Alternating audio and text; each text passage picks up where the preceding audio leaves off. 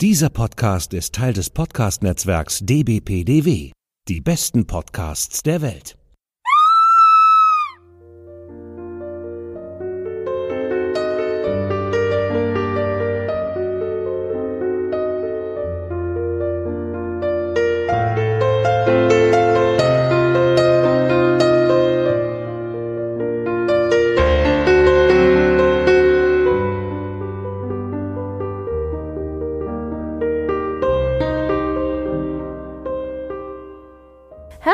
Willkommen zu einer neuen Folge von By Lady, zusammen mit mir, Britt-Marie, und natürlich auch wieder mit Lara.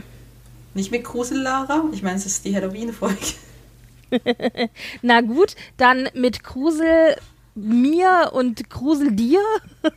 Grusel mir und dir, oh Gott.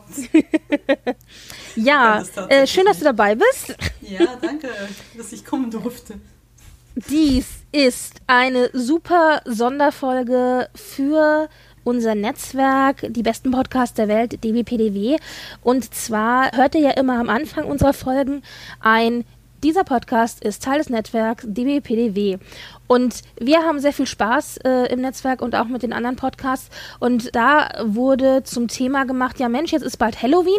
Vielleicht sollten wir versuchen, durch alle Podcasts, Podcasts, durch alle Podcasts hinweg eine Halloween-Episode zu machen. Mhm. Und wir so, Jane Austen und Halloween? Äh, okay. Aber dann fiel uns ein, ja, es gibt doch den, es gibt doch den Film Stolz und Vorurteil und Zombies. Und ich finde, Zombies, das ist doch ein klassisches Halloween-Thema. Monster, Werwölfe, Vampire, da können wir alles nicht mit dienen, aber mit Zombies können wir dienen. Aber auch nur und, mit Zombies und Seeungeheuer, weil ist nicht das Richtig, und Seeungeheuern, aber genau. äh, das ist das, das weniger Bekannte gewesen und Zombies ja. ist dann doch irgendwie mehr Halloweenisch als äh, Seeungeheuer. Mhm. Ja, und deswegen äh, widmen wir uns also heute in dieser Spezialsonderfolge dem Film Stolz und Vorurteil und Zombies. Ähm, dem Ganzen zugrunde liegt ein Buch. Also dem Ganzen zugrunde liegt ein Buch von Seth Graham Smith mit gleichem Titel Stolz und Vorurteil und Zombies, das 2009 erschienen ist. Das Ganze ist eine Parodie oder wird als Parodie auf Stolz und Vorurteil verkauft. Es ist also eine Mischung aus Horrorkomödie mit natürlich Zombies. Horrorelementen mhm. und äh, postapokalyptischem Weltuntergangsszenario. Und das Ganze wird schön einmal zusammengemischt alles und dann aufs Papier gezaubert und dann kam eben raus Stolz und Vorurteil und Zombies. Mhm. Und damals war das lustigerweise so, dass der Verlag, für den Graham Smith geschrieben hatte, gesagt hat, oh, wir wissen nicht, ob das so eine gute Idee ist, das zu publizieren. Wir wollen uns die Jane Austen-Fans nicht zum Feind machen. Mhm. Sehr gut übrigens, die wissen, wie man sich nicht zum Feind machen sollte. Und dann haben sie aber doch entschieden, es dann zu publizieren. Und lustigerweise ist es innerhalb der ersten Woche sofort auf Platz 3 der New York Times Bestsellerlisten hochgeschnallt. also das ist ja ein amerikanisches ähm, Original und äh, hat sich also echt verkauft wie geschnitten Brot mhm. und ist mittlerweile mittlerweile auch äh, über eine Million Mal verkauft worden und in 20 Sprachen übersetzt. Also war super, super erfolgreich. Mhm. Und hat dann auch gleich nach sich gezogen eine Comic-Version des Buches und mhm. tatsächlich auch relativ nah dran ein Prequel-Roman, der mhm. äh, hieß Pride and Prejudice and Zombies Dawn of the Dreadfuls, äh, Aufstieg der lebenden Toten. Und mhm. Das ist quasi Band 1, also ein Prequel. Und als Band 2 kommt dann eben von äh, Graham Smith äh, Pride and Prejudice und Zombies. Und interessanterweise wurde eben dieses Prequel nicht von Graham Smith geschrieben, sondern von einem anderen Autor, nämlich Steve Hockensmith. Mhm. Und Steve Hockensmith hat dann tatsächlich auch noch einen Teil 3 geschrieben mit dem mhm. Titel Dreadfully Ever After. mhm. Also so ein bisschen Cinderella-mäßig.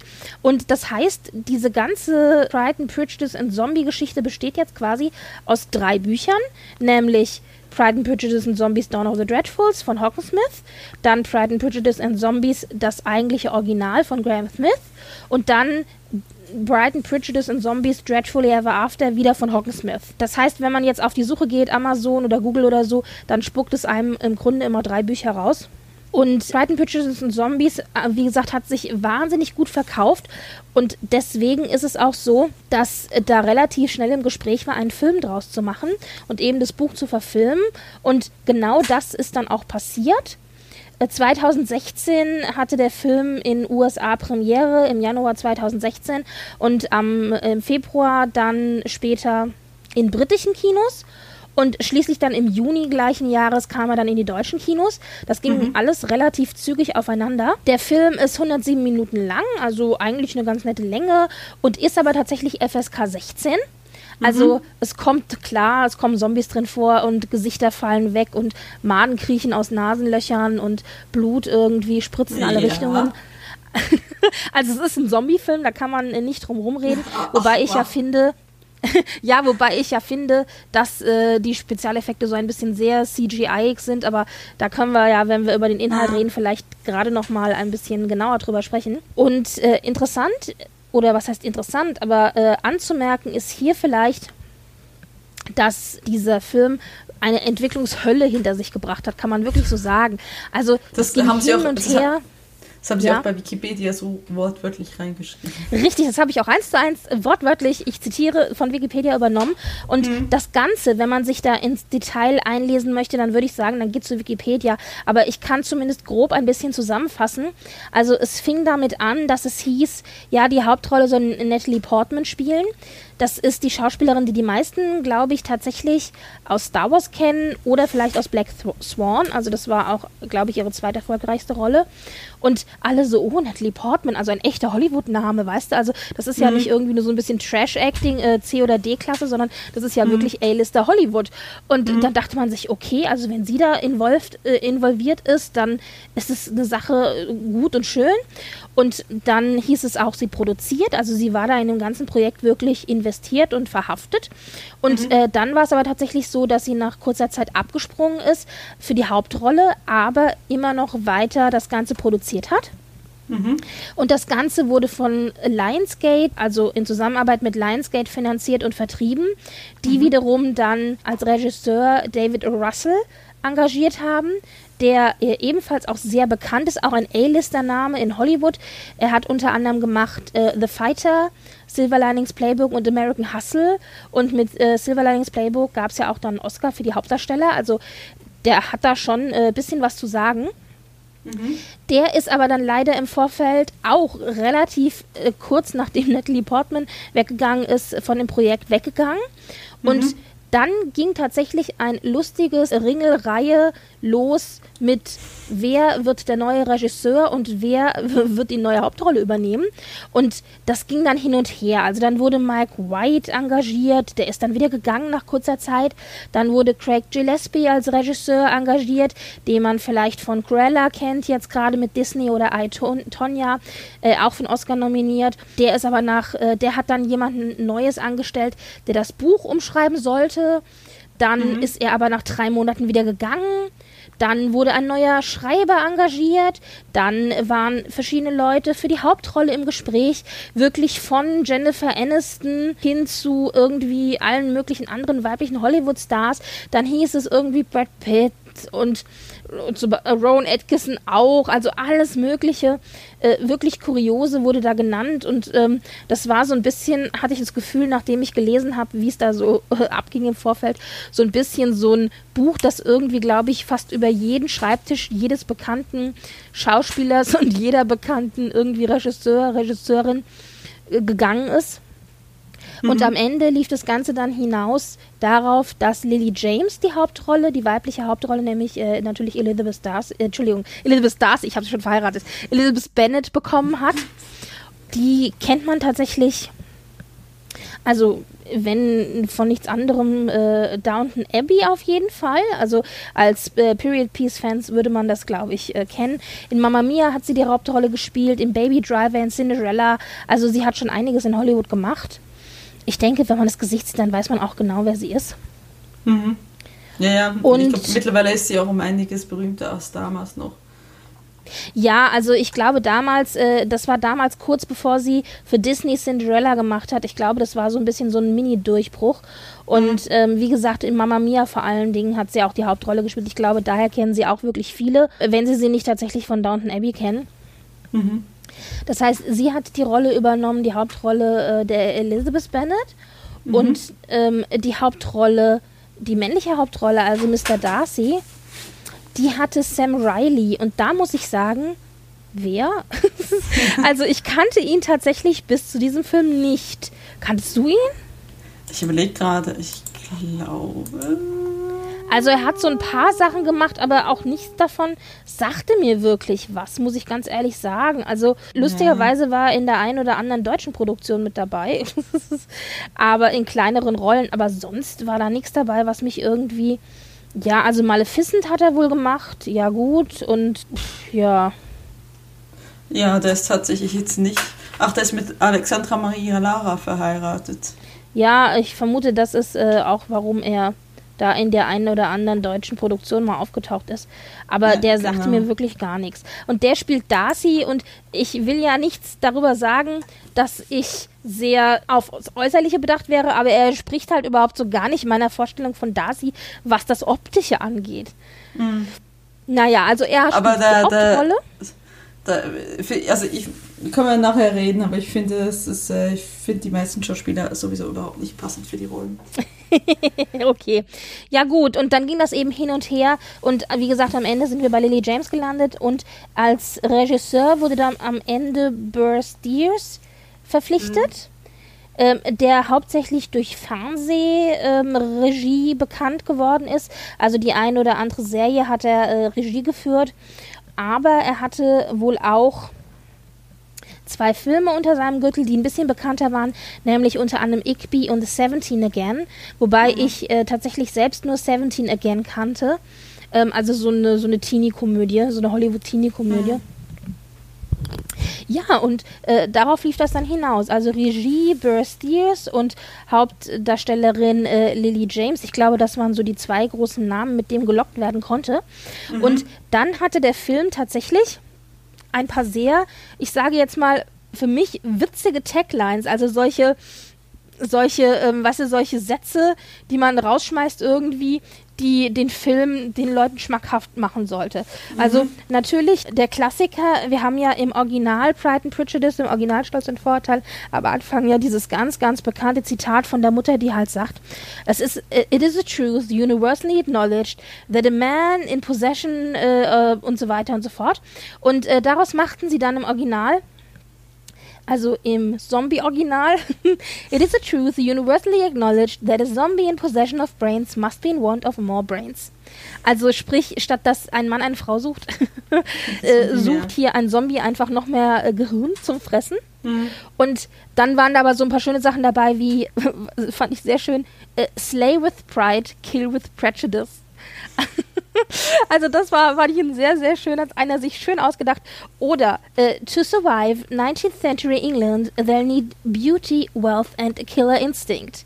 Ja, also so ein bisschen, man merkt, wie hier so versucht wird, so ein Crossover zu machen zwischen, ja, irgendwie Badass Killer äh, Ladies mhm. und der Regency Society, Reach, mhm. Regency Gesellschaft, was ja natürlich auch so den Witz ausmacht. Also mhm. dieses wirklich, dieses steife, britische, äh, noch ein bisschen Tee, noch ein kleines Kartenspiel und dann mhm. kommen da eben die Zombies dazwischen, denen irgendwie schon die Maden aus dem Gesicht kriechen und sagen, wow, hier bin ich. Mhm. Also das ist ja eigentlich das, was auch diesen Witz so ein bisschen ausmacht an dieser ganzen Geschichte. Und insgesamt war es dann aber so, dass der Film gefloppt ist. Ähm, mhm. Er hat um die 28 Millionen äh, gekostet, aber nur 16 Millionen insgesamt weltweit eingespielt. Mhm. Und du hattest gesagt, du warst einer von denen, die zu den 16 Millionen beigetragen hat, weil du hast es im Kino gesehen damals, oder? Ja, ja genau. Ich habe gestern auch was bezahlt, um ihn zu mieten, also so gesehen, ja. Ich habe ihn im Kino gesehen und ähm, ja, Hattest du, ähm, ich hatte nämlich dann in den Tiefen quasi meiner äh, Regency Period Piece Kiste gekramt und habe festgestellt, ich hatte das Video da, aber nur auf Deutsch. Du hast es jetzt geschaut auf Amazon oder wo? Ja, ich habe es jetzt äh, nochmal auf Englisch geguckt, genau. Ich glaub, Und du hast es auf Englisch gesehen, okay. Also ja. sagen wir es mal so. Wir haben ja kein Geheimnis daraus gemacht, schon in der letzten Folge, dass uns der Film beiden nicht so wahnsinnig gefallen hat, beziehungsweise, dass wir ihn beide eigentlich nicht so gut fanden. Aber ich sage dir Folgendes ich hatte ja ursprünglich ge geplant, ihn auf Englisch zu schauen, aber weil ich für Englisch hätte nochmal extra bezahlen müssen, habe ich ihn dann in der Version geguckt, in der ich ihn da hatte, nämlich mhm. auf Deutsch. Und das macht ihn leider nicht wirklich besser. Also diese Deutsch-Synchro, die hat mir echt wehgetan. Ich glaube, dass die im Original sogar noch ein bisschen weniger hölzern spielen, als sie das in der deutschen Synchro machen. Mhm. Weil die deutsche Synchro, die war wirklich schrecklich. Also, ich dachte nur, es darf ja wohl nicht wahr sein. Also, es hat alles noch viel, viel hölzern, hölzerner gemacht, mhm. als es das in Wirklichkeit ist. Deswegen würde ich euch empfehlen, wenn ihr euch den Film anschaut, dann doch bitte im Original. Ich würde ihn gar naja. nicht empfehlen anzuschauen, aber. Doch, ich finde, man kann ihn schon gucken, aber unter, unter Einschränkungen. Aber welche Einschränkungen können wir dann gleich noch ein bisschen genauer erzählen? Also was ähm, man vielleicht noch sagen, sagen sollte bei Cast und Crew, das waren, die waren damals noch nicht so bekannt, aber der 13. Doktor war dabei. Richtig, nee, Matt Smith hat mitgespielt Matt, als äh, Mr. Collins, ja, finde ja. ich, hat auch sehr gut gespielt, ja. Ich, ich, fand ihn eine komplette Fehlbesetzung. Okay, ja, Ich fand ihn super, weil diese Figur halt ja wirklich eine, eine Parodie ist auf den Mr. Collins im Buch. Ja, ähm, klar, aber Mr. Collins im Buch ist schon eine Parodie. Also dementsprechend. Ja, aber das halt war noch mal, das war noch, hatte noch mal eine andere. Genug. Ja, das hatte nochmal eine komplett andere Konnotation. Ich fand eigentlich, dass ich fand, er war noch einer der besten im Film. Spannend. Dann werden wir gleich einiges zu diskutieren haben. Und, Und wer, wer, auch noch dabei war, war Lena Headey. Wenn man Game of Thrones Fan ist, könnte man sie als ähm, Queen Cersei kennen. Ja. Der die ähm, Lady de Burgh gespielt hat. Ja, und hat nicht auch Suki Waterhouse in Game of Thrones mitgespielt? Ich bin mir gerade gar nicht sicher. Ich bin kein Game of Thrones Gucker, keine Ahnung. Also Sugi Waterhouse war auch mit dabei, aber ich glaube, wen man vielleicht noch kennen könnte, wenn man so ein bisschen sich im britischen Fernsehen bewegt, ist Sally Phillips. Die hat Mrs. Bennett gespielt. Die ist mhm. sehr bekannt. Also ich kenne sie, sie hat in verschiedenen Dingen mitgespielt, unter anderem auch eine kleine Rolle in Bridget Jones als mhm. eine der Freundinnen. Aber ich kenne sie tatsächlich vor allen Dingen aus Miranda. Da hat sie ähm, auch eine der äh, unliebsamen ehemaligen Schulkameradinnen von Miranda gespielt. Also dann, ähm, die ist recht ist bekannt im britischen Fernsehen. Und dann Mr. Bingley wurde noch gespielt von Douglas Bove, der ist mittlerweile auch ein bisschen bekannter als, glaube damals. Ja, und auch Charles Dance, der Mr. Bennett gespielt hat, auch mhm. den kennt man. Also mhm. vielleicht jetzt, ähm, also auch, ich das denke... Ist auch in Game of Thrones, oder? Ja, ne? Vielleicht. ich, äh, ich, ja. ich, soll ich die unpopuläre, äh, soll ich das unpopuläre Geständnis machen, dass ich Game of Thrones bis heute nicht gesehen habe? Äh, shame gesehen. on me. ich, also man kann, ich habe die ersten zwei Folgen gesehen, der Rest soll man ja genau. bisschen, ich habe genau der, ich auch. vor der Couch aufzustehen so. Aber ja also ich habe die ersten zwei Folgen gesehen und fand es dann so langweilig dass ich abgeschaltet ja, habe. und ähm, jetzt hat mir glaube ich Gott und die Welt haben mir dann erzählt dass man unbedingt ähm, also ab ab, ab äh, Mitte erster Staffel fängt es an gut zu werden, ab zweiter Staffel ist es super. Und ich immer nur so, ja, aber bis ich da hinkomme, muss ich erst mal sechs Folgen geschaut haben. Also äh, ich habe dann mir vorgenommen, ja. nachdem jetzt Game of Thrones dann wirklich zu Ende ist, dass ich einmal komplett durchgucken kann, weil jetzt ist ja alles sozusagen da und ich mhm. habe es auch tatsächlich geschafft, glaube ich, einige der großen Spoiler zu vermeiden. Einige Spoiler ließen sich nicht vermeiden. Also das war dann wirklich in aller Munde. Das ging gar nicht, da irgendwie drum rumzukommen. Aber mhm. ich glaube, das meiste ist tatsächlich am Ende für mich auch überraschend. Das heißt, mhm. irgendwann in meinem Leben in einer langen, langen Feriennacht oder so oder in einer langen Ferienzeit werde ich mich dann hinsetzen und werde, glaube ich, alle Staffeln Game of Thrones mhm. mal am Stück gucken. Mhm. Aber ja, also noch ist die Zeit okay. nicht gekommen.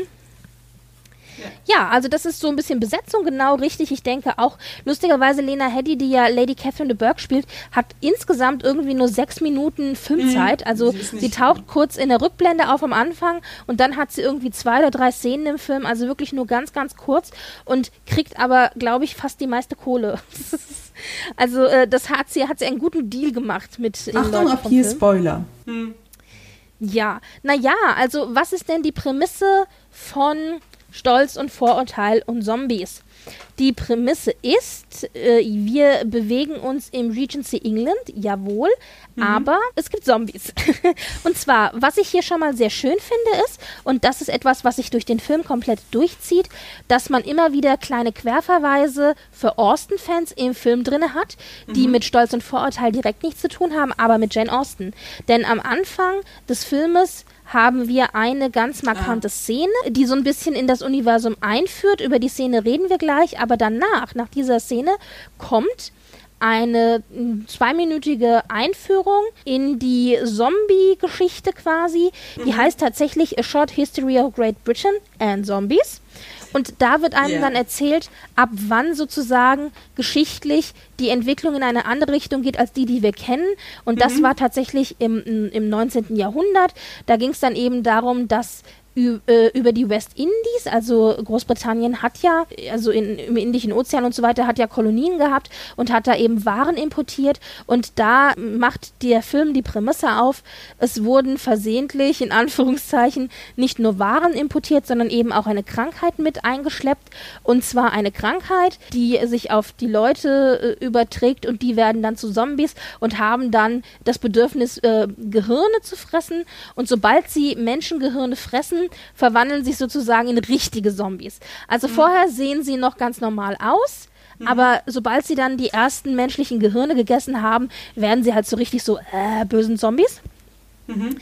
Und äh, diese zwei Minuten A Short History of Great Britain ist natürlich angelehnt tatsächlich an das Jugendwerk. Wir hatten drüber gesprochen von Jane Austen. Die haben ja auch A Short History of Great Britain als Jugendliche äh, gemacht äh, im Elternhaus. Und äh, das fand ich einen sehr schönen, äh, ja, wie sagt man, einen sehr schönen Zwinkerverweis ja, sozusagen genau. für Jane Austen-Fans. Und wir haben tatsächlich auch durch den Film hinweg, äh, hindurch, immer wieder mal Zitate, die nicht aus Stolz und Vorurteil stammen, aber die ich als Zuschauer und Jane Austen-Fan wiedererkannt habe, wo ich sagte, Moment, ist das nicht ein Originalzitat von Jane Austen?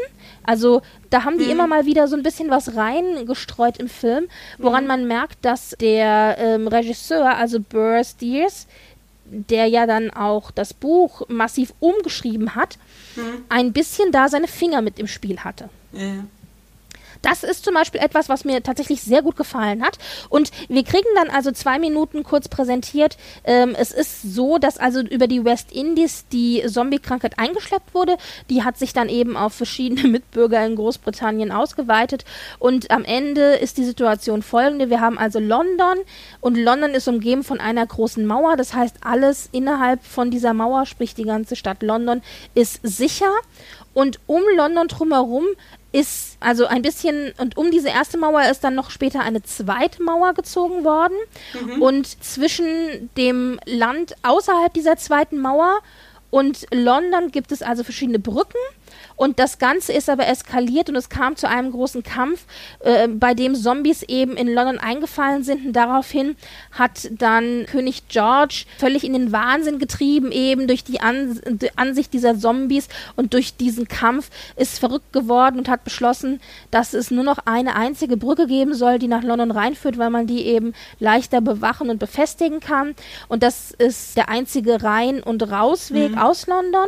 Das heißt, London ist also quasi von zwei Mauern umgeben. Zwischen Mauer 1 und 2 hast du sowas wie einen riesen, also ich sage jetzt mal einen riesen Wassergraben. Das nennt sich eben das... In between. Das, ja, das, das äh, Land dazwischen, genau.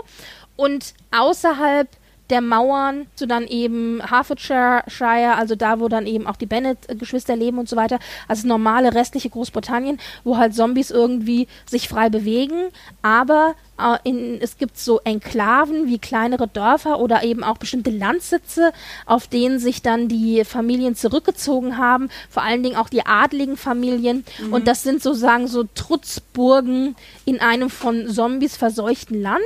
Mhm. Wobei, ähm, wenn man uns jetzt, äh, wenn man sich jetzt die Bennett-Familie anschaut, dann ist das, ich würde sagen, 50-50. Also die können auch noch im Grünen spazieren gehen, ohne dass an jeder Ecke gleich der nächste Zombie steht. Aber sie sind immer schön bewaffnet, natürlich mit Messerschwert und Pistole mhm. und sind immer gewappnet. und Eine solche Trutzbock, die es auch noch gibt, ist Rosings, also wo Lady Catherine de Bourgh, muss man fast sagen, residiert, ja, als mhm. Königin über Rosings.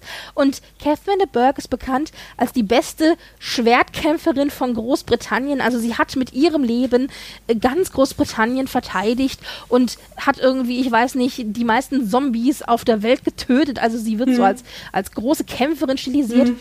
Und jetzt kommt sozusagen dieser Kampfesaspekt mit rein. Also eine junge Lady muss natürlich kultiviert sein, sie muss Sprachen sprechen, sie muss Klavier spielen können, alles, was wir kennen aus den Jane Austen-Romanen. Aber sie muss auch eine Badass-Kämpferin sein, genau.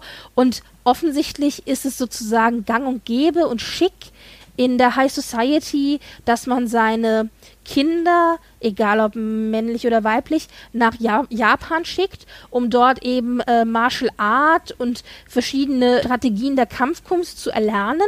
Mhm. Und da fallen die Bennett-Geschwister schon raus, weil der Vater hat sie nicht nach Japan geschickt, nein, er hat sie nach China geschickt, denn mhm. er ist der Meinung, China ist tausendmal besser als Japan, da können ihm die Adligen irgendwie sonst was erzählen und äh, seine Töchter sind alle äh, nach China geschickt worden, um im Shaolin-Kloster mhm. eben äh, die Verteidigungskunst zu erlernen. Und Elizabeth sagt dann eben auch, also Lizzie, ja, also meine Shaolin-Ausbildung ist ja tausendmal besser als dieses Jakam-Gedöns. Ich würde da, äh, also ich überlebe da viel besser und so. Also da wird so ein bisschen das so gegeneinander aufgespielt.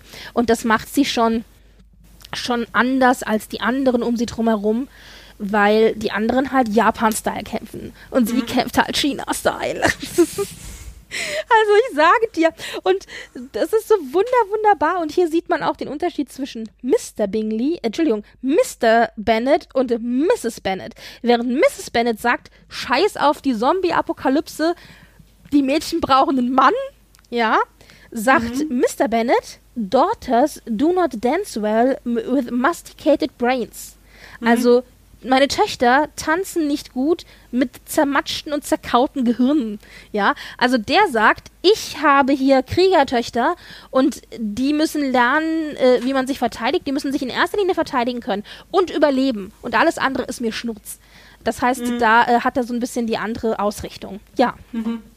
Genau. Also das ist, das ist quasi so der, äh, die Prämisse, in der wir uns bewegen. Und dann ist es natürlich, wie es auch im normalen äh, äh, Pride and Prejudice ist, Darcy taucht auf und Bingley taucht auf und die kommen in die Nachbarschaft, es gibt einen Ball und natürlich wird er dann durch Zombies gestört, etc., etc. Du hast im Grunde genau den gleichen Ablauf, wie du ihn in Stolz und Vorteil auch hast, nur mhm. eben unterbrochen von Zombie-Kämpfen. Mhm. Und ja, wenn wir uns das Ganze anschauen, also ich hatte ja gesagt, es gibt eine Szene gleich am Anfang, die sehr bezeichnend ist und sozusagen schon die ganze Richtung oder so dieses ganze Feeling des Films rüberbringt. Was ist das für eine erste Szene? Also Darcy taucht auf in ja, äh, ja, während genau. in, in Hertfordshire, ja, wo alle Karten spielen, ja, genau, und dann. Und da, da ähm, also er hat halt Meldung gekriegt, dass es unter den äh, Adligen äh, jemand gibt, der gebissen wurde. Und er äh, versucht es halt irgendwie rauszufinden und äh, befragt rum, aber die halten alle dicht und dann lässt er halt seine komischen Fliegen los. Die, äh, ja, er hat Schmeißfliegen im Glas dabei, ja, die genau. er immer rauslässt, weil er sagt, Schmeißfliegen fühlen sich zu totem Fleisch hingezogen.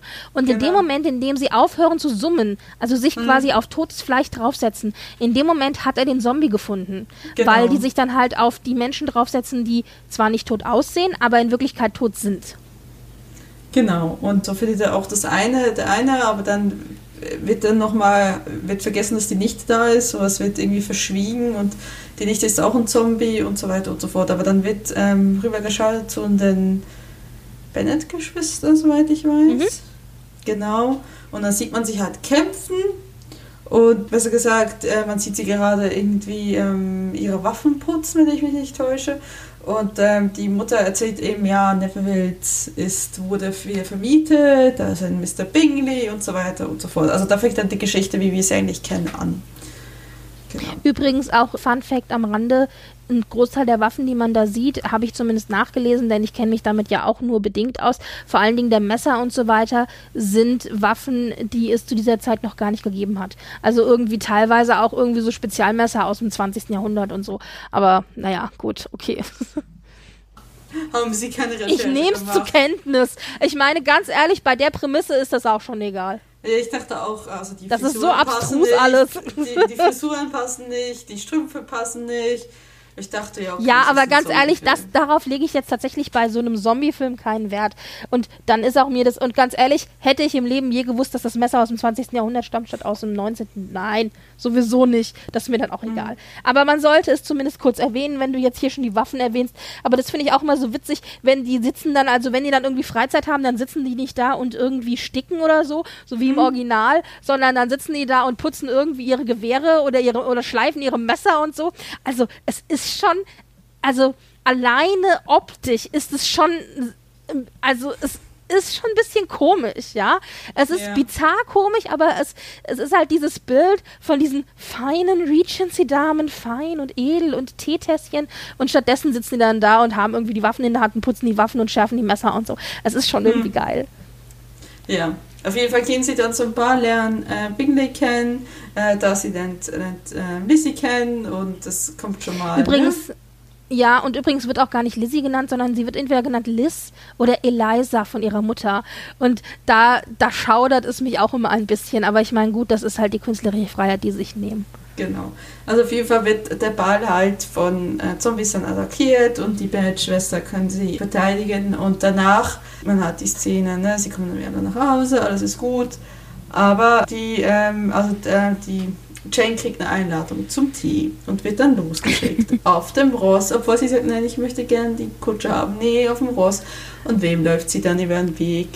Zombies. Und sie kommt dann. Aber das, das war das, das war das, das ist immer so schön. Du denkst in dem Moment, ja, es ist alles wie im Buch, bla bla bla, und dann kommt irgendwie aus dem Off kommt so ein, so ein Zitat und dann, dann ist es doch irgendwie witzig. Also dann diskutieren nämlich Liz und Jane darüber, dass sie halt äh, eigentlich ja nicht das Pferd nehmen möchte, weil es könnte mhm. ja anfangen zu regnen. Und dann sagt dann irgendwie Liz, also Elizabeth sagt dann, Jane, reite schnell. Aus nasser Erde können die Zombies schneller krabbeln. Ja. und ich so, Moment, was hat sie da eben gesagt?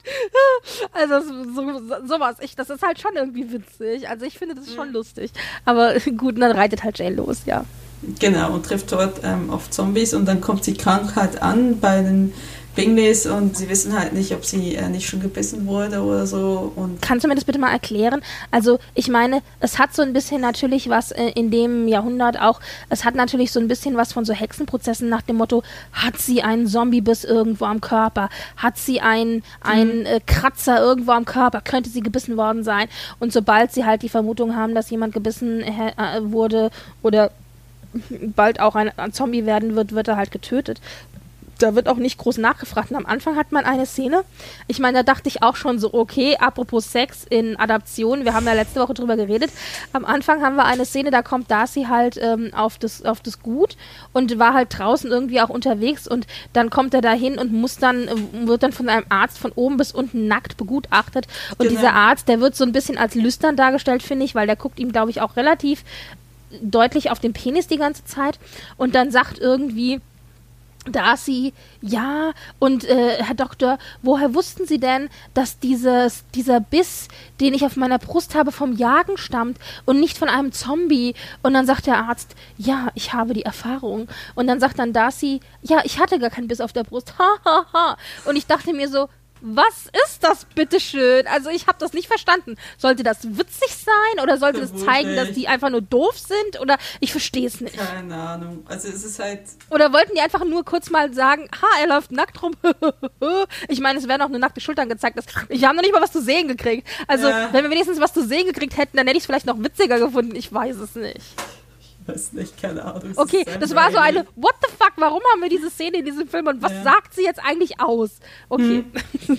gut. Naja, auf jeden Fall will eigentlich, ne, also da sie traut der ganzen Situation nicht und ähm, lässt sie halt da im Zimmer einschließen und Eliza Alice hat da was dagegen. Und er schickt auch seine Schmeißfliegen auf sie los, die sie auch äh, äh, Das ist auch so eine geile Szene. mit der Hand und so zurückgibt, von wegen, das sind deine, ja. Und ich weiß, ich weiß ganz genau, dass das nicht so gedacht war. Aber mhm. während dieser ganzen Szene hatte ich voll die Karate Kid Vibes. Ich weiß nicht, äh, entsinnst du dich noch? Es gibt doch bei Karate Kid diese Szene, wo dann Mr. Miyagi so eine Fliege mit seinen mhm. Stäbchen fängt. Mhm. Und so ähnlich hatte ich das Gefühl auch, weil du hast recht, Darcy lässt die Schmeißfliegen los, um zu gucken, ob Jane vielleicht schon längst tot im Bett liegt und ja. ob sich da die Schmeißfliegen auf sie draufsetzen. Das machen sie aber nicht. Sie fliegen stattdessen die ganze Zeit um, äh, um Lizzies Nase rum und die mhm. fängt sie dann halt immer wieder, wenn sie an ihr vorbeifliegen, so mit der Hand ein. Ja, also super tolle Reflexe natürlich. Wie gesagt, mhm. Badass, Kriegerfrau. Und und am Ende gibt sie ihm halt die Fliegen zurück und sagt, ich glaube, das sind ihre. Mhm. Und dann öffnet er so seine Hand und sie hat dann irgendwie diese ganzen Fliegen in der Hand und zermalmt die so in der Hand und lässt die dann so in seine Hand fallen. Und ich meine, das ist schon irgendwie geil. Also total trashig, aber auch irgendwie witzig. Mhm. Ja, auf jeden Fall. Nein, Jane wurde nicht gebissen. Naja, auf jeden Fall. Was kommt dann als nächstes? Der liebe Mr. Collins und es ist, es ist ein bisschen, teilweise ein bisschen gekürzt, die Geschichte, ne? Ja, es ist gekürzt. Ich weiß auch gar nicht, ob wir das jetzt alles nacherzählen müssen, aber mhm. es kommt dann Mr. Collins, genau richtig, mhm. Matt Smith. Und du hast recht, also Mr. Collins ist ja schon im Buch eine Parodie, mhm. aber Mr. Smith, äh, Mr. Smith, oh mein Gott, jetzt äh, Mr. Smith, nein, aber Matt Smith gibt dieser Figur nochmal einen, gibt noch einen ganz anderen Twist, aber okay. auch eine extrem überzogene Parodie, das ist schon richtig. Also, also weiß, dir hat sie nicht ich, gefallen? Mir hat sie nicht gefallen. Also ich sehe halt Matt Smith nicht in der Rolle, aber ich fand ihn halt einfach, er, war mir zu quirky und, also ich meine, Mr. Collins ist halt einfach cringe, der ist halt irgendwie so, der ist gruselig, komisch, merkwürdig und und Matt Smith ist halt jemand, der eher so ein bisschen quirky ist, der halt so ein bisschen Nerd ist. Und das, ich finde, das, das passt einfach, die Rolle passt nicht zu ihm. Er ist auch viel zu jung für die Rolle. Also. Ja, naja, also ich fand, es hat ganz, also ich finde den Twist, den ähm, Matt Smith der Rolle hier gibt, ist halt, dass Mr. Collins, der ist schon so ein bisschen cringy, aber der mhm. ist mehr so ein bisschen tapsig, äh, das stimmt ja. schon. Also er hat mehr so eine etwas positiv konnotierte Tapsigkeit, aber er ist natürlich trotzdem ein alter Schleimscheißer. Also es ist ja schon so, oh, meine ja. Herrin und Rosings und so. Und Catherine de Burgh, also das ist geblieben in der ja. Figur. Er ist aber, er wird ein bisschen liebenswerter gezeichnet, als er das im Buch ist. Das ist schon richtig. Ja, aber, aber, was, aber äh, es wird ja noch so irgendwie so noch so ein, so ein, so ein ähm, so ein, so ein Gay-Joke wird irgendwie am Ende noch gemacht bei der Hochzeit. Er traut sie ja dann und dann sagt er, sie dürfen jetzt Mr. Darcy küssen. Und alle so, ja! Und er so, äh, ich meine, äh, Mr. Darcy und, und, und, und die Ehefrauen. Und was mhm. ist so? Und ich so, äh, okay. Ähm, übrigens hier auch, ganz interessant, das Ganze ist ja eine Parodie, aber das ist nicht nur eine Parodie auf das klassische Jane Austen Buch, also auf Stolz und Vorurteil mhm. als Buch, sondern es ist auch eine Parodie auf die verschiedenen Austen-Adaptionen, vor allen Dingen in erster Linie eben die 95er-Version mit Colin Firth, denn es gibt hier ähm, einige Szenen, die sich tatsächlich ja, die sich tatsächlich daran anlehnen. Unter ja. anderem die See-Szene, die es ja im Buch nicht gibt, aber mhm. in der Colin Firth-Verfilmung und genau. die es auch in diesem Film gibt. Also Mr. Äh, Riley springt auch mit weißem Hemd in den See. Genau, genau. Aber, aber, er steigt nicht vor Lizzie raus. Das, das, das fand ich irgendwie ein bisschen Nein, toll. leider. Aber ich dachte so, Moment, die Szene ist doch gar nicht im Buch. Oh, wir haben sie hier drin. Und ja, was hier vielleicht noch äh, anzubringen ist, Fun Fact Nummer zwei, mhm. fand ich super. Sam Rileys Mutter ist ein Riesenfan von Stolz und Vorurteil und ein noch größerer Fan von der BBC-Verfilmung mit Colin Firth hm. und hat ihren Sohn, bevor er dann die Rolle angenommen hat, gezwungen, die Stolz und Vorurteil-Verfilmung mit Colin Firth sich komplett am Stück anzugucken. Und ich so, oh mein Gott, wie süß. Weißt du, er hat dann gesagt, und was machst du, weißt du, so wie man so macht, mit dem Essen. Und was machst du? Ach, ich habe eine neue Rolle gekriegt. Ach, echt, in was? In Stolz und Vorurteil. Oh mein Gott, Stolz und Vorurteil, wir müssen unbedingt die Colin Firth. So stelle ich mir das vor. Das ist wahrscheinlich nicht so gewesen, aber ich finde das so witzig, dass er extra noch gesagt, ja, meine Mutter ist so ein großer Fan. ja, sehr schön. ja, zurück zum Film. Also Colin Firth und, äh, nicht Colin Firth, Entschuldigung, äh, Mr. Collins und äh, diese ganze Geschichte wird abgehandelt, genau. Genau, genau. Und zwar treffen sie noch auf George Wickham natürlich. Und es gibt Richtig, so den gibt es nämlich auch noch. Amon, ja, genau, noch ein bisschen. Es gibt so ein bisschen Auseinandersetzung zwischen ihm und äh, Darcy. Darcy übrigens auch kühl, eitel, sehr, sehr stolz, aber mhm. auch ein Badass-Krieger. Also auch bekannt dafür, dass er sozusagen der Zombie-Jäger par excellence ist. Und hier auch ganz schön zwischendrin immer wieder, ähm, wenn er und Lizzie aufeinandertreffen, dass dann sie ihm mehr oder minder beweist, dass sie auch eigentlich äh, alleine zurechtkommt. Und ich habe immer so das Gefühl, er möchte so ein bisschen so die, die Damsel in Distress retten. Und Lizzie so, hier gibt's nichts zu retten, schießt die Zombies selber tot, weißt du so. Das ist immer sehr, das ist sehr, sehr schön. Die beiden sowieso, also diese ganze Beziehung zwischen Darcy und Lizzie, die wir hier im Film haben, ist auch so eine klassische Hass-Liebesbeziehung, weißt du, so eine, so eine Hate-Sex-Beziehung, so eine Ich hasse dich, aber ich will Sex mit dir äh, Beziehung. Also, ja, ja. Ja, Oder? genau. Also, so, so also, fand ich. Ja, genau. Also und du musst halt einfach wissen, Wickham in dem Falle in diesem Film ver vertritt die Meinung, auch gegenüber Lady de Burgh, dass sie eigentlich Frieden schließen müssen mit den Zombies, weil sie ähm, immer wie mehr quasi denen unterliegen, was ähm, natürlich Tasi als Zombiejäger ablehnt und ihn auch wegschickt. Und er versucht auch ähm, Liz quasi davon zu überzeugen, äh, dass, äh, dass es richtig ist und nimmt sie mit zu einer Kirche, wo die Zombies quasi äh, Schweinehirne essen anstatt Menschenhirne, damit sie gebändigt werden. Weil sie werden ja, also wenn sie niemals wenn Menschenhirne Menschen anfassen, essen. genau, sondern immer nur Schweinehirne essen, nachdem sie Zombies geworden sind und ihr Heil in Religion und Gott suchen, dann werden sie, also werden sie quasi niemals böse sein und niemals irgendwie mhm. Menschen fressen. Und ganz ehrlich, so sehr Wickham hier natürlich der Bösewicht auch ist, Mhm. so sehr hat er recht. Er sagt nämlich, es ist ein, ein it's a numbers game, ja, es ist eine, es ist eine Zahlengeschichte. Ja. Zombies wirst du innerhalb von drei Sekunden. Wir als normale Menschen brauchen mindestens 16 Jahre, bis wir aufgewachsen sind und dann müssen wir uns auch noch ausbilden zu Kriegern. Also es mhm. geht viel schneller, einfach äh, viele Zombies zu haben, die einen dann überwältigen, mhm. anstatt eben viele Menschen, die sich dagegen stellen. Und mhm. das ist natürlich, da ist eine Logik, die, die steckt da drin, da kann man nicht umhin. Mhm. Aber dieses ganze, also er nennt es ja irgendwie St. Lazarus-Projekt oder so, dieses ganze äh, Zombies soll man also quasi, man soll Frieden schließen und Zombies können eigentlich auch lieb sein. Das, äh, ja, das hinkt alles sehr. genau. Und hier übrigens auch Lazarus natürlich äh, wieder auferstanden. Äh, man kann man sich googeln, wenn man will, also wieder auferstandene Figur, mhm. dafür bekannt, dass er eben von den Toten auferstanden ist. Auch natürlich hier namenstechnisch sehr bezeichnend, ja. Mhm. Genau. Auf jeden Fall kommst du zum Üblichen. Sie sind in Rosings, wir lernen Lady Bird kennen und Mr. Darcy macht äh, liest einen Heiratsantrag. Und ja, und, und, und? Was sagst du zu der Szene? Oh Gott, wir haben gerade voll Wind durchgehend. Ähm, sorry, ich war gerade abgelenkt. Ähm, was ich zu der Szene sage, ja, come on, die Also was ist anders? Sich. Was ist an dieser Szene sie anders als an der regulären sich. Hochzeitszeit? Äh, genau, sie also sie kloppen sich. sich im Grunde, während sie, während ja. sie sagt, während sie mir gentlemanhafter begegnen, zieh das Schwert, schlag auf ihn ein. Genau. Dieser gentlemanhafter, zieh die Pistole, schlag zurück. Also mhm. die, die kämpfen, während sie sich halt, also sie kämpfen sowohl verbal als auch wirklich physisch. Mhm.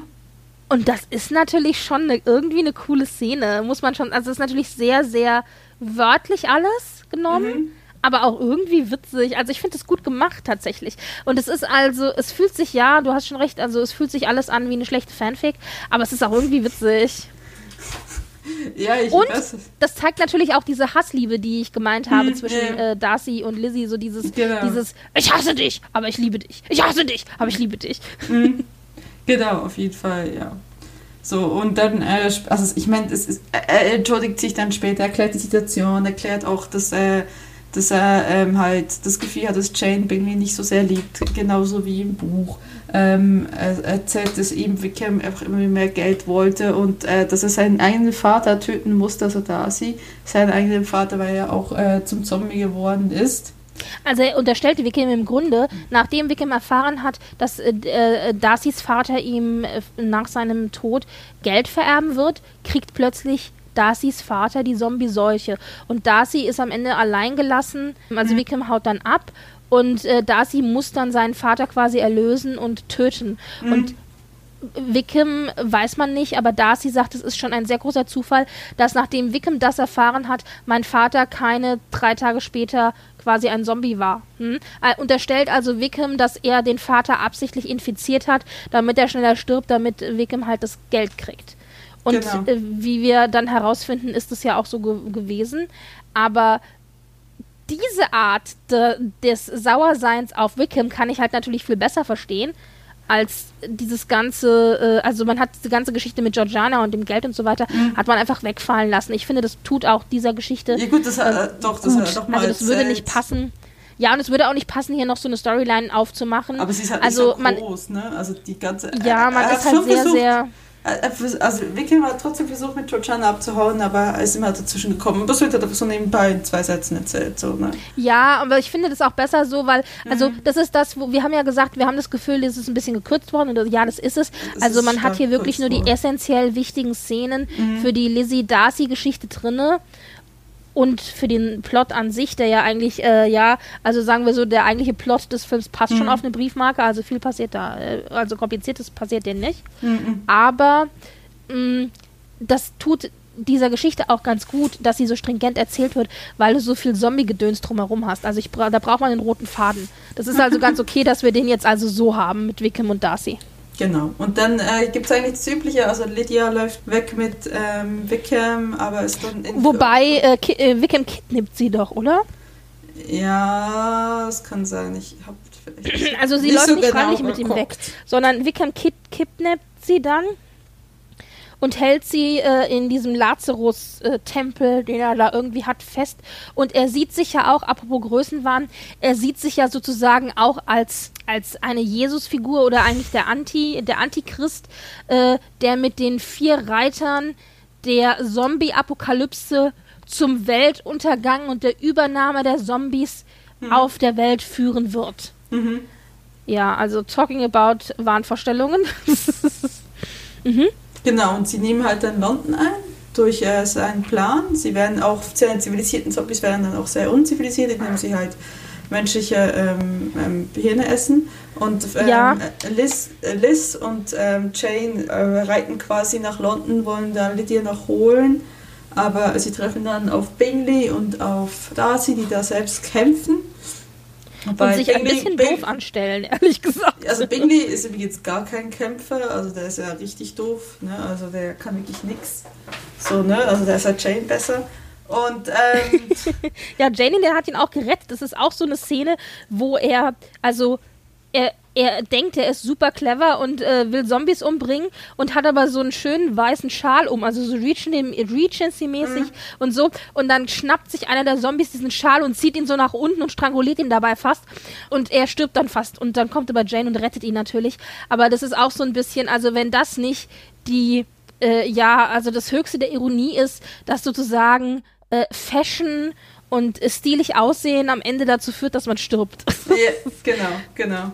Auf jeden Fall versucht dann Darcy noch äh, Lydia zu retten aus St. Lazarus und, und ähm, lügt aber äh, Liz an und sagt ihr, hat es halt alles schon in die Luft gegangen, sie wird raus, dass es nicht so ist und folgt ihm.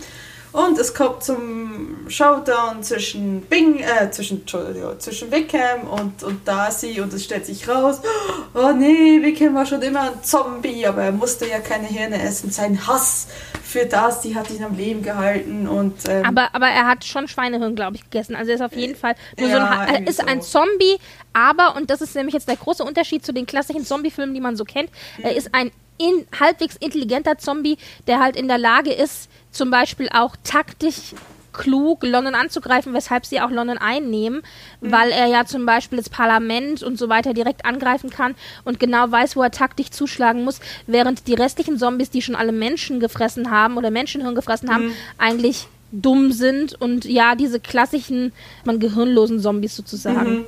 Genau, und aber verstehe ich das richtig, also habe ich das richtig verstanden? Er gibt ihm quasi, gibt Darcy die Schuld, dass er durch dass er in die Armee geschickt wurde, dass er daran schuld ist, ja. dass er gebissen wurde? Richtig, genau. Also es ist ja so gewesen, Wickham hat ja dann, äh, also Darcys Vater mhm. äh, mehr oder minder ermordet, äh, also oder mit dem, mit dem Zombie-Virus infiziert, daraufhin musste Darcy den Vater umbringen. Dann hat äh, Wickham das Erbe angetreten und hat ja auch das versprochene Geld bekommen, das Darcys mhm. Vater äh, versprochen hatte, hat das aber sofort durchgebracht und verbrasst und wollte dann immer mehr Geld und immer mehr Geld. Und am Anfang hat Darcy ihm auch noch mehr Geld gegeben, aber irgendwann hat er den Riegel vorgeschoben und hat gesagt, so jetzt ist gut, jetzt gibt es keine Kohle mehr. Und mhm. um dann zu überleben, weil er ja dann kein Geld mehr hatte, musste Darcy sein Geld verdienen. Also ist er in die Armee eingetreten und in der Armee ist er gebissen worden und zum Zombie geworden. Und er sagt, wenn ich nicht in die Armee hätte eintreten müssen, wäre ich nie gebissen worden. Ergo, du bist schuld, weil wegen dir, mhm. weil du den Geldhahn zugedreht hast, musste ich überhaupt erst in die Armee. Genau. Also das ist irgendwie so. Und, ja, so ein bisschen verquer. ja. Genau, und äh, sie, also sie sind, äh, sie wollen dann die Brücke sprengen zu London und die Zombies. Die einzige Brücke, die es noch gibt, genau. Genau, und, äh, und zwar, um natürlich die Zombies dann in London okay. einzuschließen. Weil das Schlimmste, was passieren kann, ist, wenn die Zombies aus London ausbrechen. Also mhm. alle Leute in London sind sozusagen, sozusagen jetzt schon verloren und das ist die große Katastrophe, weil sie sagen, wenn London überrannt wird und dann brechen die Zombies alle in London aus, dann haben wir so viele Millionen Zombies, die Großbritannien, äh, die durch Großbritannien schwärmen, da haben wir als Menschen keine Chance mehr zu überleben. Mhm. Und jetzt wollen sie halt versuchen, okay, London ist gefallen, London ist voller Zombies jetzt, weil alle sich verwandeln. Jetzt möchten sie die einzige Brücke, die es eben noch gibt, sprengen, damit sie die Zombies quasi in London, umgeben von diesen zwei Mauern, dann mhm. einsperren können, dass sie dann nicht rauskommen. Mhm, genau. Dummerweise ist Lydia noch in London und auch Jane und Liz, weil die wollen ja Lydia retten. Mhm. Und Darcy und Wing, äh, Wick, äh, Darcy und Bingley. Äh, Bingley auch noch. Aber Jane hat Bingley gefunden, die sind schon wieder zurückgeritten und sind schon wieder draußen und warten quasi an der Brücke. Und Bingley ist jetzt quasi, steht jede Sekunde davor, diese Brücke zu sprengen. Das Problem ist, wie gesagt, Lydia, Darcy und Liz sind ja noch drinnen, mhm. wobei etwas später es ja dann dazu kommt, dass Lydia äh, über die Brücke geritten kommt, denn in der Zwischenzeit haben Darcy und Lizzie sie retten können mhm. und Wickham im Kampf besiegt. Mhm. Ob er tot ist, wissen wir nicht, vermutlich nicht. Aber äh, sie haben ihn zumindest im, im, Kampf geschlagen und sind jetzt auf dem Weg raus mhm. aus London. Aber jetzt ist es halt wieder so ein Sekundending. Also es wird immer hin und her geschnitten zwischen, zwischen Bingham, der halt sagt, äh, Wirklich? Sprengt die, äh, genau, Bingley, der halt sagt, sprengt die Brücke mhm. und Darcy und Lizzie, die halt da zusammen auf dem Pferd äh, Richtung Brücke reiten. Mhm. Und am Ende, wie es halt so ist, natürlich so eine Sekundensache, sie reiten über die Brücke, in der gleichen Sekunde wird die Brücke in die Luft gesprengt und die Frage ist, nachdem sich der Nebel gelegt hat, sind sie mit der Brücke in den Wahnsinn gestürzt oder leben sie noch? Ja. Und, und? Ta -ta -ta sie leben noch. Die nächste Szene ist, wie sie äh, quasi bei äh, Lady the Burke sitzen und ihre Waffen wieder ähm, polieren. Dann kommt Bingley genau. rein, sagt, ich möchte gerne ein Wort haben mit Jane. Und da geht's wow, wow, los. Und dann, oh ja, natürlich, bla. ja, ich nehme den Heiratsantrag an. Alle gehen raus. In dem Moment, äh, als äh, Liz quasi den Raum verlassen will, sagt das, ja, können wir auch nochmal reden. Ne? Und dann, ja, ich habe gemerkt, es hat sich mal was geändert. Ich habe gehört, was du mir auf der Brücke noch gesagt hast. Ach, das, das hast du gehört? Ich dachte, ja, auf der Brücke hat sie ihm nämlich seine Liebe gestanden, während ja. er ohnmächtig, vermeintlich tot auf, vor ihr lag, sozusagen. Genau. Und dann, nächste Szene, Mr. Collins, ähm, natürlich genau wie in der 95er-Verfilmung, verheiratet beide Paare. Gut, aber es ist, das ist das, aber glaube ich, Mr. Collins, der sie beide verheiratet. Aber sie heiraten beide Jane wie auch Lizzie, äh, Liz heiraten jeweils ihr Partner. Und äh, ja, genau, so endet es dann, bis auf, äh, die habe ich nicht mehr gesehen, weil ich dachte, ah, Abspann, super, abschalten. Hast du abgeschaltet? Nein, es gab eine Post-Credit-Szene. Ich weiß, ich lese es hier, ja, von wegen. also genau, dann, also dann, dann kam nämlich, dann kamen die Credits und dann kam eine Post-Credit-Szene, die sozusagen alles ein bisschen wieder auf den Kopf stellt, denn in der Post-Credit-Szene sieht man dann nur, wie die Pärchen also aus der Kirche rauskommen und alles ist Friede, Freude, Eierkuchen und man denkt sich so, küssen, küssen, küssen und dann wird wird sich auch schön geküsst, übrigens relativ viel und lange, ja, dafür, genau. dass es eine Austin-Verfilmung ist. Ja, ich aber ich meine, wir nehmen es, kein ja, Thema.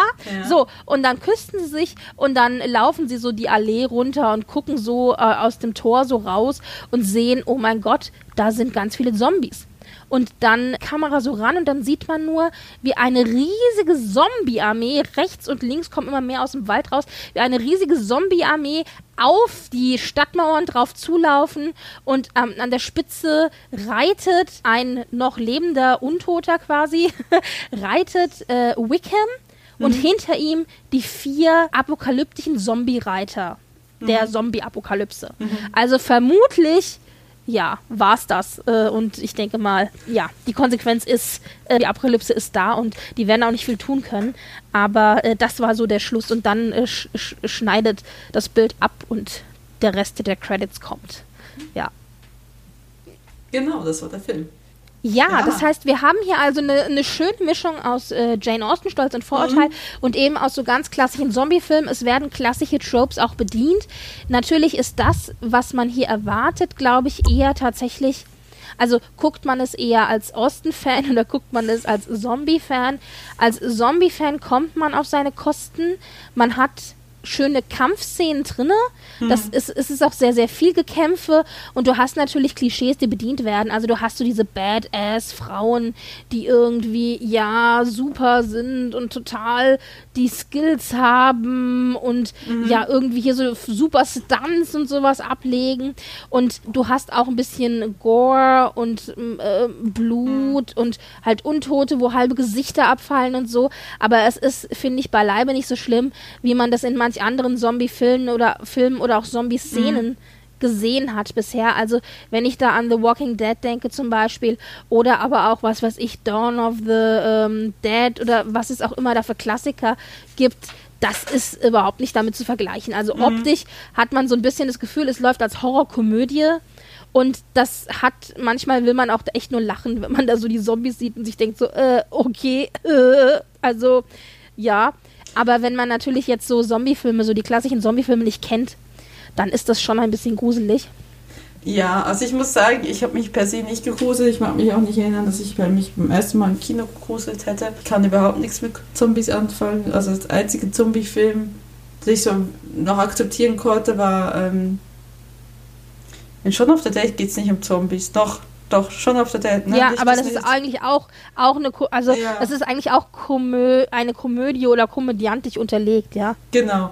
Äh, ich kann mit Zombies nicht anfangen. Ich, ich konnte mit diesem Film nichts anfangen. Ich konnte auch nicht lachen. Also irgendwie war ich so ein bisschen. Also mag vielleicht dran auch liegen. Ich habe ihn gestern angefangen, da war ich komplett bemüht, habe auch nur 30 Minuten geschafft und heute Morgen ihn noch schnell fertig geguckt äh, hat mir überhaupt nichts gegeben. Also ich fand auch, die meisten Rollen waren vollkommen fehlbesetzt. Ich, ich, äh, will ich diesen Podcast nicht machen, hätte ich diesen Film kein zweites Mal gesehen.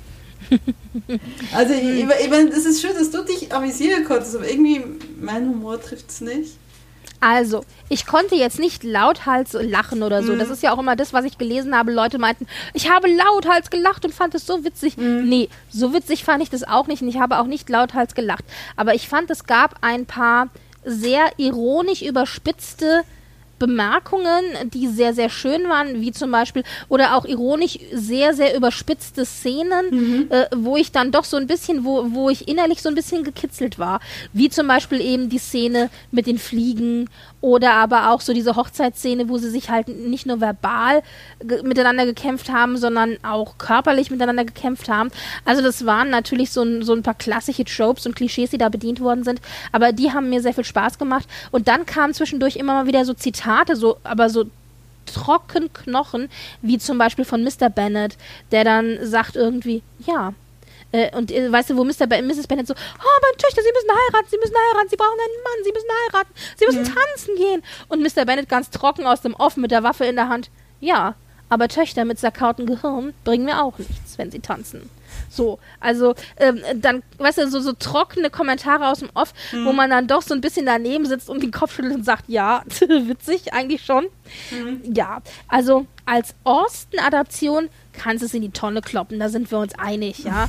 Aber als und als richtiger, krasser Grusel-Zombie-Film funktioniert es auch nicht. Nee. Aber ich finde, es funktioniert auf der Zombie-Ebene auf jeden Fall sehr viel besser als auf der Austin-Ebene. Und wenn du das wirklich als Horrorkomödie siehst, wirklich mit so die ganze Zeit mit so einem ironischen äh, Mäntelchen drüber, dann funktioniert der Film ganz gut. Ich glaube, wenn man wirklich mit der Prämisse rangeht, schalte das Hirn aus, mhm. nimm dir ein bisschen Popcorn und mhm. dann hast du da eine schöne kannst du zwei Stunden schön entspannen. Du musst auch nicht groß nachdenken oder so. Ich, du, ähm, du, du genießt einfach nur die Kampfszenen. Ich glaube, dann hangelt man sich von Kampfszene zu Kampfszene und von trockenem Dialog zu trockenem okay. Dialog. Und dann ist die Sache mehr oder minder gegessen. Es gibt auch ganz am Anfang äh, bei der Tanzszene, weißt du, äh, wo, wo er irgendwie sagt, ja, sie ist passabel oder so. Yeah. Da gibt es auch so einen Dialog, da sagt Lizzie, I shall never re relinquish my sword for a ring. Also ich werde niemals äh, also mein Leben, also mein Schwert gegen einen Ring austauschen. Ja. Und dann meint dann Charlotte, ja, für den richtigen Mann würdest du. Und dann meint sie, ja, der richtige Mann würde mich auch nie fragen. Also ja. Also aber dieses, dieses, ich würde meinen Ring niemals, ich würde mein Schwert niemals für einen Ring aufgeben. Da dachte ich auch so, ach, netter netter Satz. Also dann hast du so, so nette ja. Sätze einfach zwischendrin. Mhm. Also das fand ich hat ganz gut funktioniert und die wird ja auch, ähm, der Film macht auch keine falschen Versprechungen. Er sagt ja auch am Anfang, man wird ein Zombie-Austin-Mashup bekommen mhm. und das kriegt man. Mhm. Ich finde tatsächlich, dass dieses ganze Worldbuilding, das wir hier haben, das funktioniert erstaunlich gut. Mhm. Also diese Prämisse und wie die Zombie-Krankheit nach Großbritannien gekommen ist und auch diese zwei Minuten am Anfang mit ähm, A Short äh, History of Great Britain and Zombies, ähm, das ist wirklich, äh, das funktioniert vom Mashup her ganz gut. Und natürlich liegt der Humor auch im Aufeinandertreffen von zwei unerwarteten Welten. Mhm. Wie gesagt, diese, diese Regency-Welt, wo alles überkorrekt ist und diese Zombie-Welt, wo irgendwie alles nur so Survival of the Fittest ist. Mhm. Dieses Aufeinandertreffen die ganze Zeit, daraus entsteht der Humor. Ist es ein Film, den ich nochmal sehen muss? Nein. Finde ich die Schauspieler, also ich, ich finde, es gab ein, zwei Schauspieler, die sehr gut gespielt haben, vor allen Dingen tatsächlich die Eltern Bennett haben mir sehr gut gefallen, mhm. Mr. Bennett vor allen Dingen hier. Lily James fand ich ehrlich gesagt immer schon platt. In allen Filmen, in denen ich sie gesehen habe, auch in Downton Abbey. Also ich kann der irgendwie nichts abgewinnen, es tut mir leid, aber das sie liegt halt an Lily James. Sie kann, sie kann schon besser. Also, also sie spielt auf jeden Fall besser als Sam Riley. Bei Sam Riley, äh, der ja Darcy spielt, hast du immer nur so eine Note die ganze Zeit, nämlich dieses sauertöpfige, arrogante. also irgendwie kriegt er das, selbst ja. wenn er dann, selbst wenn er dann sagt, Lizzie, ich liebe dich. Und, und dann sagt sie so, äh, okay. Also selbst wenn er romantisch wird, wirkt er irgendwie gar nicht romantisch. Das könnte übrigens ja. ein Manko sein für Austin-Fans, die sagen, da ist viel zu wenig Romance äh, und Romanze im Film. Aber ja. das fand ich jetzt eigentlich nicht. Also ich fand, also ich, fand ich, fand irgendwie hat sich, also irgendwie niemand hat sich da wirklich. Mit Ruhm bekleckert. Ja, ja, genau. Genau, das trifft es ziemlich genau. Also es ist jetzt irgendwie ein Film, ich glaube, es ist auch keiner, wo sagt, ja, okay, da habe ich jetzt meine Seele rein investiert und meine ganze Kunst gezeigt. Ich glaube tatsächlich, das ist einfach so ein Film, den haben sie gemacht, die Kohle kassiert und äh, jetzt reden wir nicht mehr drüber. Ne? es ist aber eigentlich super schade, weil ich, äh, wie gesagt, ich habe das Buch leider nur angefangen zu lesen, mhm. hab's, hab's also, nicht zu Ende sie gelesen. Sie haben ja auch einiges geändert im Gegensatz zum Buch. Ich habe äh, die Zusammenfassung nochmal auf Wikipedia gelesen. Das mhm. ist ja, Buch ist auch ein bisschen anders. Ich weiß es nicht, kann es nicht be äh, beurteilen. Ich weiß, dass das Buch aber ziemlich beliebt war eine Zeit lang. Ja, aber irgendwie, vielleicht war es auch einfach zu spät. Ne? Also es ist halt zwischen Buch und Film waren sieben Jahre.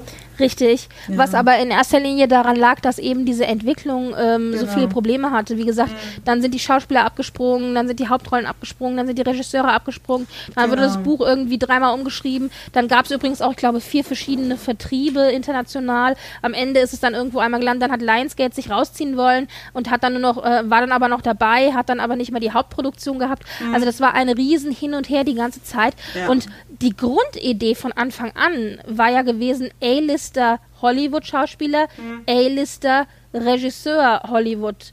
Und ich glaube, in der Kombination hätte das sehr viel, hätte das funktionieren können, weil die Story bietet an sich, wenn man das auf ironische Weise inszeniert, mhm. bietet die Story an sich, glaube ich, schon genug, damit man da auch einen richtig guten Film hätte draus machen können. Aber am Ende scheiterte es, glaube ich, tatsächlich, wie du sagst, daran, dass es einfach zu lange gedauert hat, es ist zu durch, zu durch durch zu viele Hände gegangen. Mhm. Also wie sagt man, ähm, viele Köche verderben den Brei. Ja, mhm. also am Ende jeder wollte irgendwie ähm, seine Version durchsetzen und am Ende ja musste dann die ist äh, äh, Burr Steers halt die Kohlen aus dem Feuer holen, was noch übrig war. Mhm. Genau. Und dafür, dafür hat er seine Sache ganz gut gemacht. Vielleicht äh, wäre tatsächlich der Film besser dran gewesen, wenn man eine TV-Version gemacht hätte und eben keine Kinoversion. Mhm, also ich glaube, sein, das ja. hätte dem vielleicht besser getan, dem Ganzen. Mhm. Äh, übrigens noch ein Fun Fact: äh, 3 zum Ende. Matt Smith, der hier ja Mr. Collins spielt, und Lily James, die die Hauptrolle äh, Liz äh, Bennett hatte oder Eliza Bennett. Ja, die hatten noch eine Beziehung, ne? Genau, die haben zu dem Zeitpunkt im echten Leben miteinander gedatet. Also die waren ein Paar zu mhm. dem Zeitpunkt. Mhm. Das ist, war auch noch so ein netter Fun Fact nebenbei, wo ich dachte, ach guck, das war die Zeit.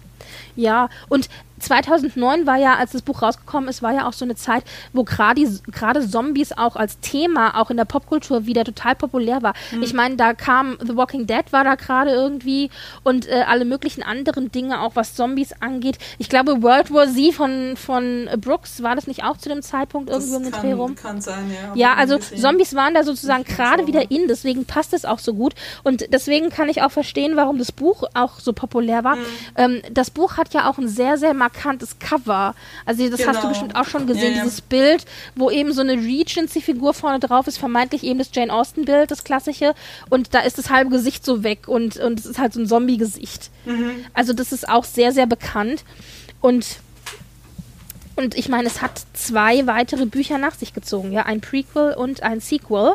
Also Aber irgendwas die auch, die auch muss beide, dran gewesen sein. Die auch weiter vor dem Film waren. Also ich, ich habe auch das Gefühl, der Film ist einfach zu spät gekommen. Vielleicht war einfach diese Zombie, Definitiv. die Zombie-Welle auch einfach vorbei. Ne? Also das, äh, ja, ich kann ja, es nicht ja, beurteilen, ja. das ist nicht mein Genre. Der Film hat einfach nichts gegeben. Also ich kann ihn nicht empfehlen, besten Willen nicht. Aber wenn man sich vielleicht dafür interessiert, ist es was anderes.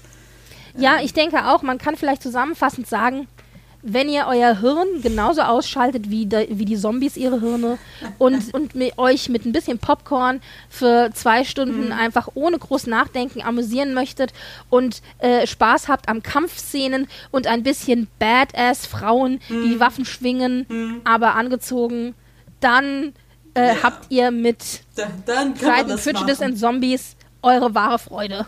Ja, aber es ist jetzt nicht ein Halloween-Film im Sinne von, oh, gruselig, danach kann ich nur noch mit Licht äh, schlafen. Nein, also ich meine. Nein, nein, es ist schon Komödie in erster Linie oder ja. soll zumindest Komödie sein. Genau, also weil genau. Ich, ich bin absolute Schreckhase und. Äh, äh, ja, ich auch. Ich also so richtigen Horrorfilm hätte ich auch nicht gucken können, das wäre gar nicht gegangen. Nee, nee, nee. Aber. Aber es war der einzige Film, der tatsächlich so ein bisschen so in diese Halloween-Kerbe schlägt. Was anderes gibt es da eigentlich nicht. Und ähm, wie gesagt, es gäbe noch, aber das ist ja nicht verfilmt worden, mhm. es gäbe noch Sense and Sensibil Sensibility and Sea Monsters, also Sinn und Sinnlichkeit und Seemonster. Das ist sozusagen der inoffizielle Nachfolger zu Pride and Prejudice and Zombies, eben auch von Graham geschrieben mhm. und äh, Graham Smith soll aber sehr viel weniger gut sein als Pride and Prejudice and Zombies und ich habe mir mal den Buchtrailer dazu angeschaut und der war ja wirklich richtig, richtig grottig. Okay. Also da dachte ich nur so, oh mein Gott. Ja, es hatte so ein bisschen das, das, das Feeling von diesen 40er und 50er Jahren Monsterfilmen, weißt du? Mhm. Wenn dann so irgendwie so eine, so eine äh, Gummifigur aus dem See steigt und die Leute irgendwo so ins Wasser reinzieht oder so. Also so ein bisschen fühlte sich dieser ganze Trailer mhm. an für mich. Also ja, ich weiß nicht, ob das Buch genauso ist, aber wenn das Buch so ein bisschen ist wie der Trailer, mhm. dann verstehe ich, warum die Leute mhm. sagen, ist nicht so das nicht so der Hit, wobei ich auch hier das Cover wieder großartig finde, weil auf dem Cover du halt äh, Sense and Sensibility mäßig die Schwestern hast und dann eben aber ja. so ein Seemonster mit ja. so Tentakel im Gesicht, so ein bisschen wie in Pirates of the Caribbean, ja, genau. wo es ja genau. diesen einen Piraten gibt, der diese Tentakel als Bart sozusagen aus dem Gesicht rausragen hat. Genau. Ja, wir können ja beide, beide Cover ja mal mit in, die, in den Post packen. Genau. Ja. Ja, ansonsten. Wow, ich meine, es ist der einzige Horror, äh, horrormäßige Film, ähm, den es im Jane Austen-Universum gibt, oder? Von dem ich. Soweit ich weiß, aber das, das will nichts heißen. Vielleicht, ich kann mir gut vorstellen, dass es hier und da vielleicht eine Parodie gibt mhm. oder Kurzfilme oder sowas, von denen wir jetzt nichts wissen. Aber das ist das Bekannteste, was es auf jeden Fall gibt. Und wie gesagt, ja, also ja, also. Man muss es nicht gesehen haben, aber genau. es ist genau. auf jeden Fall. Also, wir hatten ja schon mal eine Spezialfolge zu den zwei Weihnachtsfilmen. Mhm, oh und im Vergleich dazu ist ist noch ein bisschen mehr Jane besser. Besser. Ja. Also dann ja, guckt doch lieber Friday Prejudice and Zombies. Tief. Also ich meine, können wir mal über Filme reden, wo die Latte nicht so tief ist, dass man sagen kann, besser. oh Gott, ja. Lustigerweise, also ich denke, wir können, können hier einen Schlussstrich äh, ziehen und können sagen, so als, als Endpunkt ja. Also mhm. man muss ihn nicht gesehen haben, aber viel Spaß, ähm, wenn ihr einfach nur nette Unterhaltung wollt, ohne groß viel Anspruch und ohne viel Nachdenken. Ja. Dann ist das der richtige Film für euch. Und Gleichzeitig ist diese Sonderfolge, die wir jetzt dazwischen geschoben haben zu Halloween, auch die erste Folge in unserem nächsten großen Thema, mit dem wir uns beschäftigen werden. Wir sind ja durch mit unseren offiziellen Osten-Romanen und Fragmenten. Mhm. Das hatten wir ja gesagt letztes Mal schon. Und jetzt ist das nächste große Thema eben von Austin inspirierte Adaptionen, Filme, Serien, Bücher tatsächlich weniger aber vor allen Dingen Filme und Serien, über die wir reden möchten. Und da sind halt auch so ein paar Klassiker dabei, die wir uns angeschaut haben oder jetzt auch wieder anschauen werden. Äh, sowas wie Lost in Austin, also eine Serie, die das Ganze so ein bisschen auf, aufs Korn nimmt oder aber auch ganz klassisch Bridget Jones ja, was ja auch sehr bekannt eine ähm, Austin-Adaption ist oder auch Clueless, was eine Emma-Adaption ist. Also das sind nur ein paar Dinge, die ich hier nenne, von denen ich mir sicher bin, die wir auf jeden Fall besprechen werden. Und ja, da gibt es eine ganze Menge modern und äh, nicht modern inszeniert. Vor allem die meisten, denke ich, aber schon mit modernem ähm, ja, Anstrich. Und da werden jetzt einige Folgen kommen und ich würde sagen, lasst euch dann doch einfach überraschen, was in Folge von Pride and Prejudice und Zombies kommt. Es kann nur besser werden. genau. In diesem Sinne, ihr findet uns wie immer, ähm, wir freuen uns über Kommentare. Wir haben auch letztes Mal wieder einen gekriegt für Persuasion. Danke nochmal an Tao Tao. Heißt Tau Tau? Ich sag's immer falsch, ne? Tau Tau. Tau, Tau. Ich glaube, das ist, also ich bin mir nicht ganz sicher, wir müssten sie mal fragen, aber ich vermute, das ist von dem kleinen Panda-Bären aus der Zeichentrickserie, die ich als Kind gesehen habe. Okay. Ich Der hieß nämlich auch Tau Tau. Also Tau Tau hat, hat wieder Glaube ich. kommentiert. Ich habe es gesehen. Ich muss es freischalten. Dankeschön. Genau. Und ihr könnt uns kommentieren auf unserer Seite. Es ist, ähm, oh Gott, das ist mit Strich, ne? Ja. es ist bei minus äh, minus lady.de. Wie lange habe ich das nicht mehr gemacht? Oder per E-Mail. Per E-Mail an info at bayerlady.de oder gerne auch auf Twitter äh, bei Lady1 da tatsächlich auch übrigens lohnt es sich, uns zu folgen, weil wir immer mal wieder ähm, alle möglichen Dinge äh, twittern und querverweisen, ob das Hörspiele sind, die ich letztes Mal empfohlen habe, mhm. oder eben jetzt wie das Bridgerton Musical, oder aber auch tatsächlich das eine oder andere Bild aus Pride and Prejudice and Zombies. Ich habe jetzt übrigens auch sehr schön äh, das als Nachreichen zuletzt Mal einen Artikel gefunden, den ich auch äh, jetzt vertwittern werde, tatsächlich heute noch, über Harlequin-Romanzen äh, aus dem New Yorker, der sehr schön zusammenfasst, was es eigentlich mit diesen Harlequin-Romanzen, von denen wir die ganze Zeit letztes Mal gesprochen haben, auf sich hat und wo dieses Genre herkommt und wo es quasi hingegangen ist, ja, weil es in, ein sehr beliebtes Genre in den 50ern gewesen ist. Ähm, solche Dinge werden wir da auf jeden Fall vertwittern, das könnt ihr da sehen. Und falls ihr in den Shownotes von der letzten Episode gesucht habt nach der Seite Men in Kills, von der ich euch vorgeschwärmt hatte, ich habe sie verdammt nochmal nicht mehr gefunden. Und zwar, ich weiß noch, dass es, es hieß, glaube ich, meninkills.com und war eine Tumblr-Seite. Und Tumblr hat ja aber in der Zwischenzeit ähm, doch gesagt, sie machen alle Pornoseiten, also Seiten mit vermeintlichen pornografischen Inhalten, Inhalte, ja. machen sie zu. Und ich vermute mal, da haben ja ganz viele dann ihre Seiten einfach gelöscht oder äh, sind gelöscht worden. Und ich vermute, im Zuge dieser ganzen Geschichte, als Tumblr umgestellt hat, ist diese Seite meninkills.com irgendwie dem Ganzen zu, zum Opfer gefallen, weil ich habe es, wie gesagt, leider nicht mehr gefunden. Und ihr wollt auch gar nicht wissen, was mir alles unter die Finger gekommen ist mit dem Stichwort Men in Kills. Ihr glaubt gar nicht, wie viele Pornoseiten als erste Seiten aufgetaucht sind in den Google-Ergebnissen. Sehr schön, dann musst du dich erstmal durchwühlen. Das war so eine Anstrengung, mich da durchzuklicken. Also, aber ja. Nichtsdestotrotz, ich habe sie leider nicht mehr gefunden. Es tut mir leid, sonst hätte ich euch sie in die Shownotes gepackt. Das wollte ich gerne noch nachreichen zuletzt Mal. Hm. Aber äh, ja, ich hab, bin dann sozusagen straight in meiner in meinem Research Binge bin ich straight von Men in Kills zu Zombies in Jane Austen gegangen. Also es war eine sehr interessante Kurve, die ich da geschlagen habe. Ja, also das noch nachgereicht zur letzten Folge. Genau. Ja, und dann hört man sich dann das nächste Mal, würde ich sagen. Dann zombiefrei. Tschüss. Tschüss. Und äh, schönen Halloween-Tag, äh, ja. Nacht, Feier, was auch immer. Genau. Tschüss. Gruselt euch. Ciao. Ciao.